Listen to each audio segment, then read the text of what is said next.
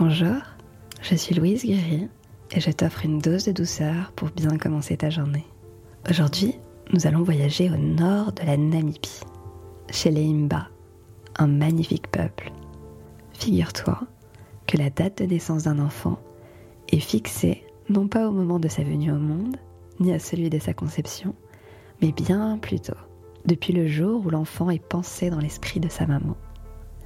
Quand une femme décide qu'elle va avoir un enfant, elle s'installe et se repose sous un arbre, et elle écoute jusqu'à ce qu'elle puisse entendre la chanson de l'enfant qui veut naître.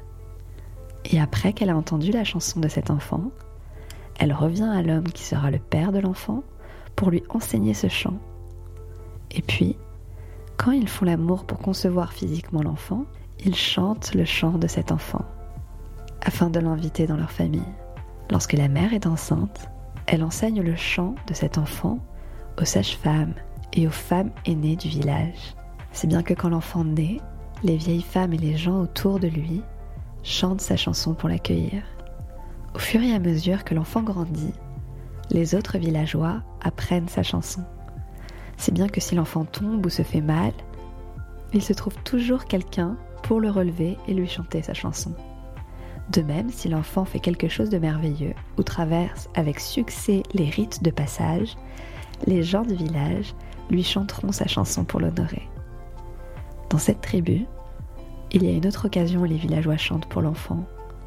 Si à n'importe quel moment au cours de sa vie, cette personne commet un crime ou un acte social aberrant, l'individu est appelé au centre du village et les gens de la communauté forment un cercle autour de lui. Puis, il chante sa chanson. La tribu reconnaît que la correction d'un comportement antisocial ne passe pas par la punition, mais par l'amour et le rappel de l'identité. Lorsque vous reconnaissez votre propre chanson, vous n'avez pas envie ou besoin de faire quoi que ce soit qui nuirait à l'autre. Et en va de même ainsi à travers leur vie. Dans le mariage, les chansons sont chantées ensemble. Et quand, devenu vieux, cet enfant est couché dans son lit, prêt à mourir, tous les villageois connaissent sa chanson et il chante pour la dernière fois sa chanson.